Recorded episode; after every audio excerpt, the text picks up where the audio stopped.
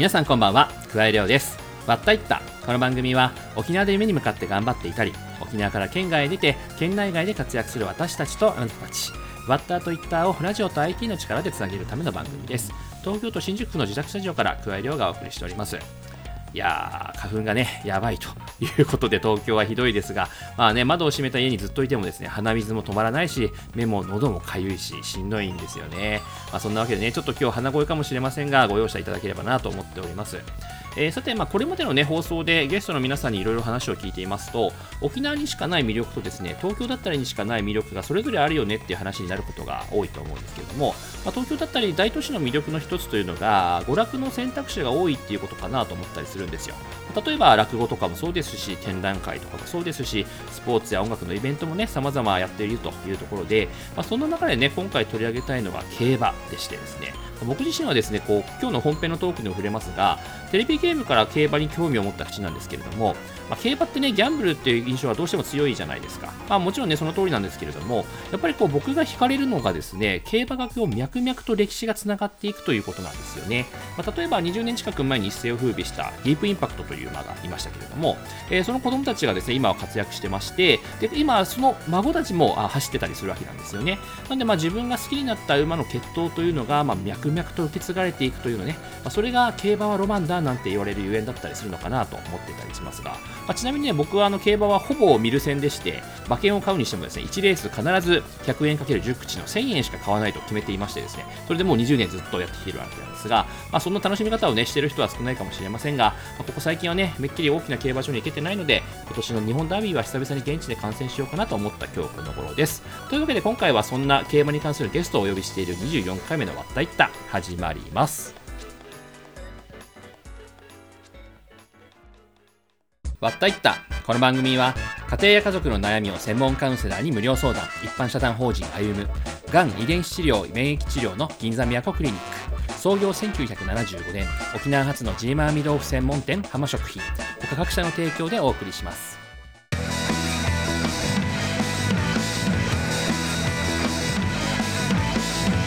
桑江亮のわったいった。桑江亮がお送りしているわったいった。本日のゲストは北海道の浦河町でウチナーンチュ初の競走馬の生産牧場かりゆしファームを開業した大城一樹さんです。ズームで収録したトークをお聞きください。それではどうぞはい。というわけで、えー、本日のゲストは、えー、株式会社かりゆしファーム代表取締役の大城一樹さんです。どうぞよろしくお願いいたします。お願いします。実は、あの、大城さんのことを知ったのはですね、ちょうどあの、年始に琉球新報で特集されていて、はいで、それをあのネットで見つけたあの僕の友人がですね、あ、なんか面白そうな人いるよって言って、あの、まあ僕がこういうラジオやってるって知ってるので、沖縄出身で面白い人の情報が集まってくるんですけども、はいはい、そこであの記事見て、あ、すごいなと思って、あの、お話を伺いたいなと思って今日実現したと。あ、いったところで。よろしくお願いし ます。はい。はい。まず簡単にちょっと、あの、カリシュファームのお話すると、まあ、あの、競走馬ですね、サラブレッドの生産牧場ということで、まあ、簡単に言うと、お母さん馬ですね、を育てて、で、それで、え出産をして、まあ、子馬をまあ育てるというような、まあ、あの、牧場ですというところで。で、おそらく県内初になるんですかね、県出身者。あ、多分そうだと思います。はい。はい、ということで、非常に沖縄の競馬好きにとっては注目を集めているというところ、はい、ありがたいことはい。はい。というわけで、まずは、あ僕からですね、経歴を読み上げさせていただければと思っております。えー、大城さんはですね、那覇市出身で、えー、明け小小学校、安岡中学校、那覇国際高校を経て、えー、高校卒業後は、高校3年生の時に夏休みの2ヶ月間ですね、アルバイトで働いていた北海道の岡崎牧場に就職をします。そして、競走馬の生産と育成に10年従事し、2010年からは競馬の本場であるアイルランドとイギリスで1年修行。そしてその後は海外への競走馬の販売や購入といった様々な業務を経験をし、そして昨年7月、株式会社カリウシファームを設立したといったところでございます。まあ、つまりは高校卒業して20年、競馬の世界で仕事をしてきたといったところですね。はい、なるほど。はいまあ、あの、まずはその競馬というところでいくと、なかなかこう、沖縄で競馬に触れる機会というのがないというところがあって、大城さんは何から競馬好きになったってありますか？僕はですね、あの、まあ、桑井さんと同じ世代、はい、今年40なんですけども、はい、当時、小学校の頃に流行ってダービースタリオンっていう、はい、ゲームがありまして、もうそれにどっぷりハマっちゃいまして、はい、あれは競走馬の生産からで自分で調教して、競馬に使うっていうゲームなんですけど、もうそれで、どうやって組み合わせれば強い馬が作れるのかっていうことをもうずっとやっていましたね。なるほど。それでも、はい、競馬にもう興味を持ったというか、好きになったり。まあ、ダビスタは本当に日本のこう競馬ファンを増やした一つのいやそう思います。はい。天気だと思う。はい、まあ僕ももちろんあのダビスタもやってましたし、はい。まあ、あの時、その、まあ、ちょっと知らない方について、あの、お話しすると、まあ、ダービースターはですね、その、今お話あったように、こう、まず、自分で馬をこう購入をして、で、その馬に、えー、要は、どうでかの、まあ、馬を、こう、後輩といいますか、まあ、要は、種付けをして、子馬を産んでですね。で、はい、ここから、まあ、育てて、ダービーとか、いうのを目指していくというようなゲームなわけなんですが、はい、要は、どの馬とどの馬をこう組み合わせればいいのか、配合すればいいのかというのがゲームの肝というところだったりするんで、そういった意味では、この馬はじゃあどういう馬だったんだろうっていうところで、こう昔の名馬たちをやっぱ知っていくっていうきっかけになりますよね。ねはい、そうなんですよ。はい。はい、そうですね。そこから本当に競馬に興味を持って、で、自分でですね、その当時はあの沖縄で民放であの競馬を中継するっていう文化がなかったので、はいそうですね。まあ、親にお願いをして、はい、そのグリーンチャンネルっていう、その競馬専門チャンネルを契約してもらってですね。なるほど、なるほど。それからもびっしり競馬の中継であったり、はい、その、まあ、情報を得てたっていう学生時代でしたね。なるほど。じゃあもうずっともう筋金入りで見て、見続けていたわけですね。はい、見てました。はい。僕が一番最初に見た名馬というか有名な馬は、あの、成田ブライアンっていう馬で、はい。はい。その当時、三冠馬っていう、そのまあ、すごいタイトルをいっぱい持ってる馬だったんですけども、それを見て、あ、この馬すごいなって思ったのが小学校6年の頃ですかね。まあ、そういった学生生活をまあ送っていたというところで、はい、えー、とはいえ、まあ、あの、競馬を見るっていうのと、まあ、ゲームをするというのと、実際に自分がその世界に飛び込むっていうのはなかなか壁があるというところだと思うんですけども、はい、そういった意味では、もうその、なんでしょう、まずその先ほどちょっとお話したように、こう、夏休みにえー、2ヶ月間、アルバイトで牧場で働いたというところなんですが、それを応募しようとしたきっかけというのは何かあったんですか？そうですね。まあ、あの、高校に入ってですね、はい、うち、あの、那覇国際高校っていうところの1期生に当たるんですけども、はい、このすごく、あの、まあ、先生たちがすごく進学に力を入れてるところで、うん、もう1年の入学した時から、うん、大学はどうするんだとか、どこに進学したいんだっていう、なんていうんですかね、面談ばっかりだったんですよ。はい、で、その中で、もちろん大学に行かなきゃいけないっていうことと、競馬の仕事をしたいっていう、ずっと天秤にかけてたんですけども、高校1年の頃に、あの、お小遣いをすごいちゃんと貯めて、有馬記念という、中山競馬場、千葉にある中山競馬場行われる、まあ、グランプリと呼ばれる、すごい大きいです、はい、年末のですね。はい。年末の、はい、クリスマス頃にあるんですけども、はい、それを一人で見に行ったんですよね。で、それを見たときに、競馬場で実際見たときに、あ、これをやっぱ仕事にしたいと思ってですね。うん、で、高校3年の頃に自分であの、ネットで、その北海道でどこか牧場でアルバイトを探してるところがないかなと検索して、はい、で、たまたま見つけたのが岡崎牧場だったっていうところで、うん、で、すぐ申し込みというか、アルバイトのアプライをして行ったっていう感じです。それ親とかはなんか反対されたとかないんですか？あ最初は、あまあ、バイトに行くぐらいは、あの、全然いいよっていうことでしたけど、はいはい、その当時、あの、高校の夏季講習っていうのがあって、はい。1ヶ月半ぐらい夏休みあると思うんですけど、うちもそのうち半分が夏季講習だったんで、それをまあ、サボってバイトに行かなきゃいけないので そのことについてはどう考えてるんだってことは言われた気はします。なるほど。そこでじゃあ2ヶ月間、実際にアルバイトで働くわけなんですが、北海道はその時が初めてですか？その時初めて行きました。はい。どうでしたか、やってみて。最初は本当に馬の触り方というか、扱い方をまずわからないので、うん、もう本当に見よう見まねで、その当時結構従業員さんもいた大きな牧場だったので、岡崎牧場が。はい、だからいろんな先輩に教わりながら、もう本当に手取り足取りというか、最初は教えてもらったって感じで。基本的にやっぱ馬って危ない面もあるので、最初は触らせてもらえないですよね。で、あの、最初馬を出した後に、馬が過ごす馬の部屋から馬をその外の放牧地って呼ばれる外に出した後に馬の部屋の掃除をするんですけど、はい、そういう雑用ばっかりですね、最初。へえ。じゃあ、2ヶ月でどこまで任せられるようになるものなんですか？最後はもう本当に馬を引っ張らせてもらいましたし、あのあとは馬のブラッシングですか。はい、馬を二車に戻した後に、馬をきれいにしてあげるっていう作業までやらせてもらえるように、はい、なりました。2ヶ月働いて、まあ、沖縄に戻るわけですよね。はい。で、その時にはもう、ある程度固めてたんですか、進路という。そうもうあの最初行った当時は、やっぱり沖縄の人、はい、馬も触ったことない人間が、よもや続くとみんな思ってなかったらしくて。なるほど。ただ、あの、やっていくうちに、あの、自分の頑張りっていうのをすごくあの評価してもらえて、もう帰る頃には、いや、卒業したらぜひうちに戻ってこいよと、牧場側からはい言ってもらえて、あ、そしたらあの、大学行かず戻りますというか、就職しますっていうことで、うん、はい、勝手に内定をもらったような、はい、なるほど、なるほど。ええー、まあ、それが確か、あれですよね、その、あの、韓国際高校第1号の就職。そうなんですよ。きっとそうだと思います。はい。ということがあって、えー、まあ、いよいよ、えー、北海道へというところだと思いますが、実際就職してみて、えー、苦労したところ、例えば冬寒いよねとかあると思うんですけど、はい、いろいろこう苦労、はい、最初の苦労って何かありました？そうですね、あの、行ったのが、ま、もちろん夏だったので、はい。その1年はもちろん経験してないので、最初の1年はその、その当時、岡崎牧場っていうのは生産牧場と馬を乗る方の育成牧場って両方あったんですけども、はい、そのシーズンシーズンで仕事の役割っていうのがまた違ってまして、で、就職した4月っていうのはちょうど馬が生まれる時期でもあるんですよね。はい、ね。またそうなってくると、またその2ヶ月、前回アルバイトの時とは違ったまた仕事内容になるので、またそれをまた一個覚えて、で夏になると今度あの、牧草作業って言って、みんながなんかイメージする北海道のあの、コロンみたいなあはいはい、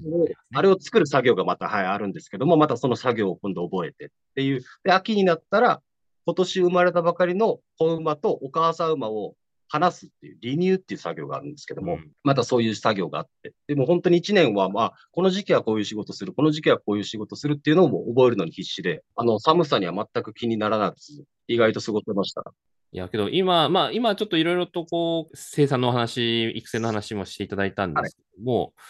実際そこでその2010年に、まあアイルランド、イギリス本場ですね、はい、に1年、はい、修行したと。そうですね。うちのあの関係牧場がアイルランドにありまして。なるほど。はい。で、そこもすごく田舎だったんですけども、うん、はい、そこにあの、アパートに住みながら仕事をして、で、夜にはその、まあ、語学留学っていう形の面もあったので、夜は、はい、英語の学校に行けと言われて、朝は仕事して、夜は英語学校で英語を勉強するっていう生活でした、その時は。なるほどな。ただ、アイルランドはすごい沖縄と似てて。ああ、そうですか。へえ。やっぱり、アイルランドもすごい小さな島国で、はい。で、やっぱり過去にイギリスから侵攻されそうだったっていう歴史もあったり、うん、ただ、あの、そこまで豊かな国じゃないけど、みんな陽気で、ビールが好きで、はい、音楽が好きで、みたいな感じで、アイルランドの生活はすごくなんか、なんか沖縄っぽいなってなんか思ってましたね。なるほどな。じゃあまあそこで1年働いて、いろいろな経験をして、そして、えー、帰国するわけなんですが、まあ、帰国後は、その先ほど話したように競走馬の販売、購入でしたりとか、もろもろのそういった業務も、えー、経験してきたというところなんですが。シンガポールであったり、オーストラリアとかアメリカ、はい、そこであの馬を持ってる馬主さんで日本に興味がある人を探してこいという会社から指令を受けまして、はい、いろいろ回って、あの、日本に連れてきたりとか。ああ、じゃあ結構海外を飛び回ってた感じなんですかね？その当時は、はい。えー、結構、一時期オーストラリアには半年ぐらい行ってましたね。うん。ある意味、その10年間、最初の10年間をもう牧場でずっとこう過ごしてきたのと、また全然違う世界というか。そうなんですよね。だから、イギリス、アイルランドにいるときは、はい、あの、あの、馬の騎乗で、その馬にずっと乗ってたんですよ。ただ帰国したら、今度、あの、ジムの方に回されたので、あの、騎乗技術の向上を生かす場はあまりなかったんですけど。なるほど。はい。ただ、まあそういった意味では本当に、まあ競馬のね、業界といいますか、あの仕事も、もちろんまあ一番わかりやすいのは、まあ騎手だったりとか、調教師だったりとか、調教術とかあるんですが、そうではなく、その裏方の部分のところの、まあ様々なことを経験されるっていうのは非常に聞いてても興味深いなと思いますが、いろんなことを経験されて今になるということですね。なるほど。ありがとうございます。まあ、じゃあ後半はですね、カリッシュファーム設立、そしてその後というところのお話を伺いたいなと思っております。どうぞよろしくお願いします。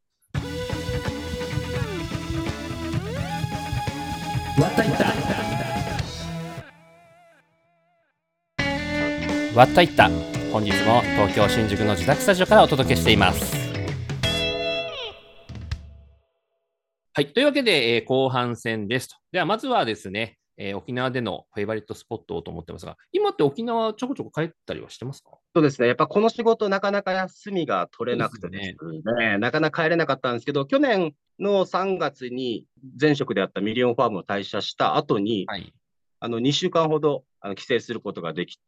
それが3年ぶりぐらいでしたかね。ああ、帰ったのは3年ぶりと。はい。まあ、そんな中ですが、そのフェイバリットスポットとしては何か、どこがありますでしょうか？あけぼの小学校でさっき言ったと思うんですけど、あけぼの小学校近辺、はい、そして安岡中学校、那覇国際高校ってもう家から徒歩圏内なんですけど、はい、そこを常にあの散歩してですね、歩くのが好きで、うん、そのアジャの町にある、えっと、同級生がやってるイエスピクニックさんっていう、まあ、パーラー、お店があるんですけど、ほほほそれはタコライスとかタコスとか販売してるお店で、そこにはいつも行きますね。うん、はい。あとはですね、その、まだ同級生なんですけど、高校の同級生の桜井萌さんっていう方が、ジャズピアニストをやられていて、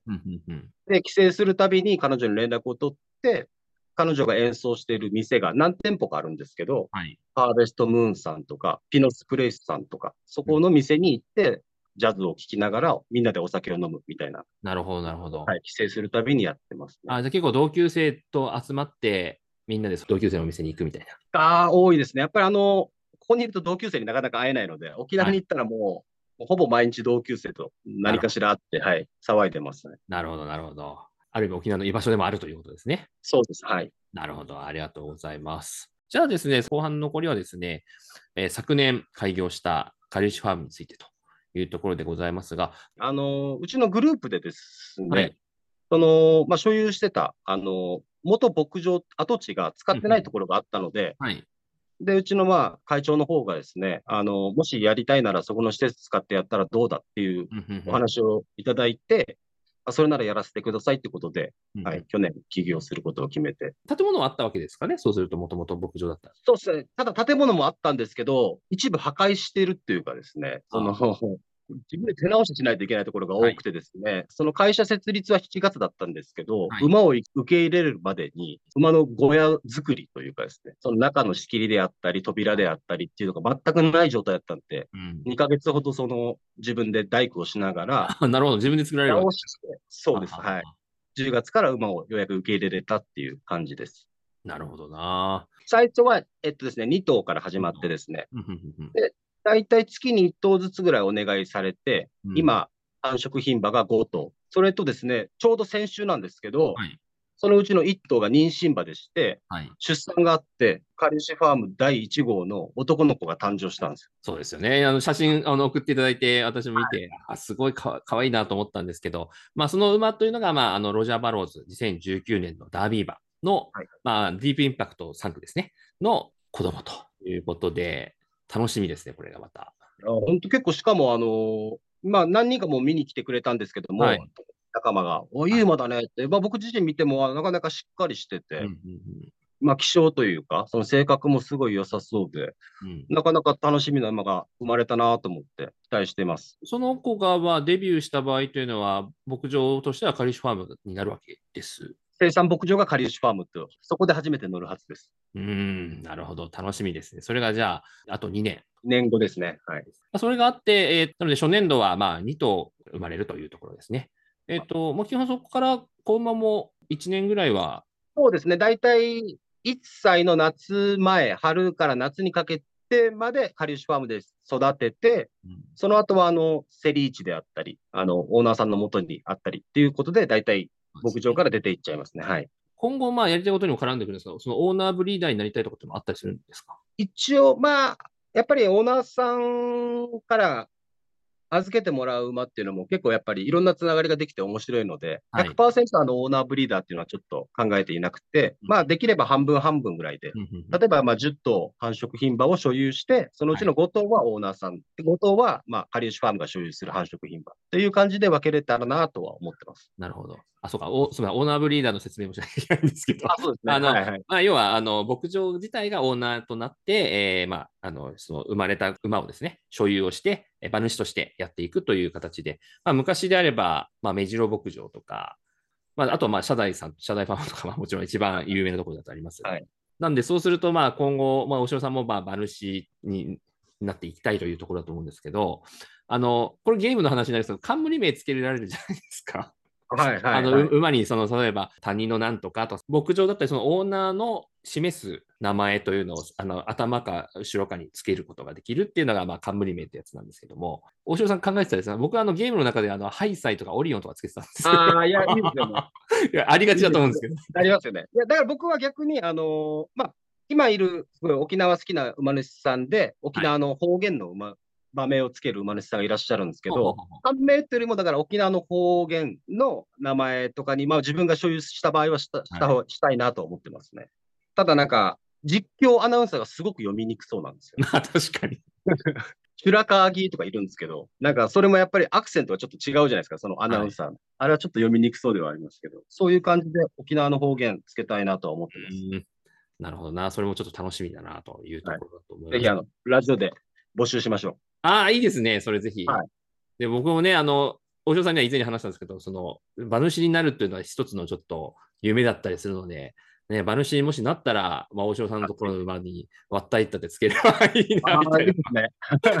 考えてますけどね。はい、はいそうですか。で、じゃあ実際その、まあ、ちょうど先週、あのまあ、初めての差もあってというところでありますが、その後、あの、カリシファームとしてや、なんかこう、今、構想しているところってあるんですか？牧場としてはですね、まあ、あの、牧場の施設の大きさとかにもよるんですけども、はい、まあ、10頭から15頭ぐらいの繁殖牝馬を置いて、うん、そうすると、まあ、10頭の子供が今度生まれるわけですよね。はい、その次の年になると、その子たちが1歳になって、はい、またさらに10頭生まれるんで、10頭の繁殖牝馬がいると、はい全部が全部もちろん産むってことはないんですけども、大体30頭近くになっちゃうんですよね、最終的には牧場が。だからやっぱり自分の規模で言えば、まあ、10頭か15頭に増やしてやっていこうかなと思ってますけども。で、あと、あの、まあ、いずれに聞いたところでは、その今、あの琉球競馬というのがまあ沖縄で少しこう復活の兆しがあるというところで、そのあたりもちょっと絡んでいきたいよねっていうお話もあったと思うんですけど、はい、あのみんなが多分イメージする競馬っていうのは、サラブレッドというすごい大きな馬が大きな競馬場で速さを競うっていうのが競馬だと思ってる。まあ、それが競馬なんですけども、琉球競馬っていうのは、昔からあった沖縄だけにある競馬のスタイルで、2頭の馬が、それは在来馬って言って、宮古馬とか、与那国馬とか、沖縄にいる馬なんですけども、それを装飾して、乗る人間も装飾して、2頭で走る美しさを競うっていう競馬なんですよね。で、それが沖縄子どもの国さんがあの復活させようっていうことで、数年前から復活してってですね、はい、まあまだまだあんまり馴染みはないかもしれないですけど、まあ、僕もせっかく馬の業界にいる人間なので、うん、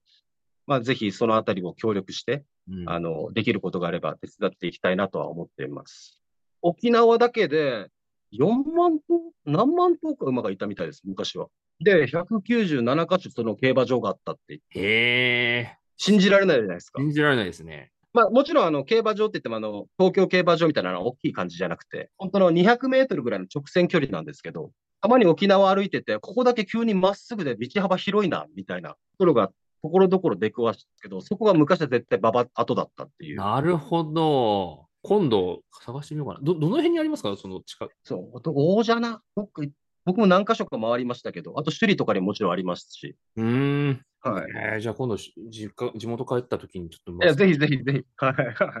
はい。楽しみだな、それも。はい。えー、面白いな。じゃあまあそういったものも将来そういったところでいろいろできれば、まあある意味こう地元である沖縄にも貢献できるしといったところですよね。じゃあそろそろあのお時間なので、まあ最後にというところで一言お願いできればなと思います。僕が高校の頃、その、この業界に入ろうと思った時に、結構周りの先生とかにダメだとか言われたんですよね。で、もちろん応援してくれる先生もいたんですけど、結局やっぱり最終的にどの道に行く、どの進路に行くのも決めるのは自分だと思ってて、うん、周りからのすごいありがたい、まあ、大人からの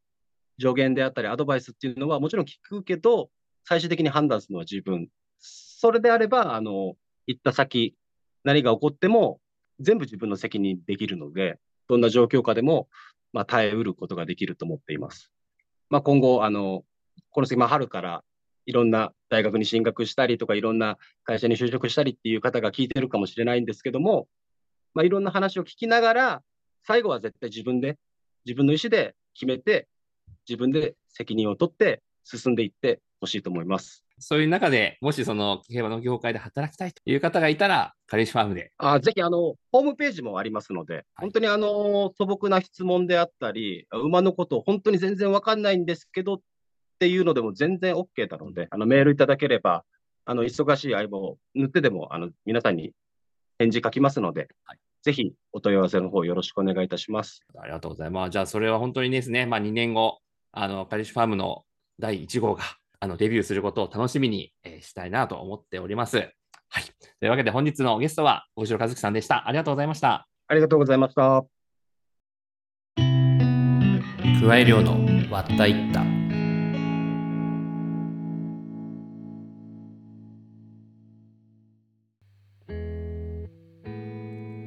割ったいった。この番組は家庭や家族の悩みを専門カウンセラーに無料相談。一般社団法人歩む。企業を次のステージに進化とともに株式会社進化他各社の提供でお送りしました。というわけでエンディングです。えー、実は7月にかりゆしファームにお邪魔しようと計画しているんで、その模様はまたラジオで話したいなと思っております。わったいったでは番組への感想や話を聞いてみたいというゲスト候補を募集しています。メールアドレスはわった、watta、アットマーク、r 沖縄 .co.jp、また、ツイッターの番組公式アカウントへの DM、ハッシュタグはカタカナでわったいったでもお待ちしています。番組公式ノートでは収録のこぼれ話や過去の放送回のポッドキャストも掲載していますので、ぜひそちらもチェックしてみてください。さて来週ですが、ファッションブランドヒガのオーナーで、ファッションデザイナーの比嘉一生さんにお話を伺いたいと思っておりますので、どうぞお楽しみに。というわけで今回はこの辺でお相手は桑井亮でした。それではまた。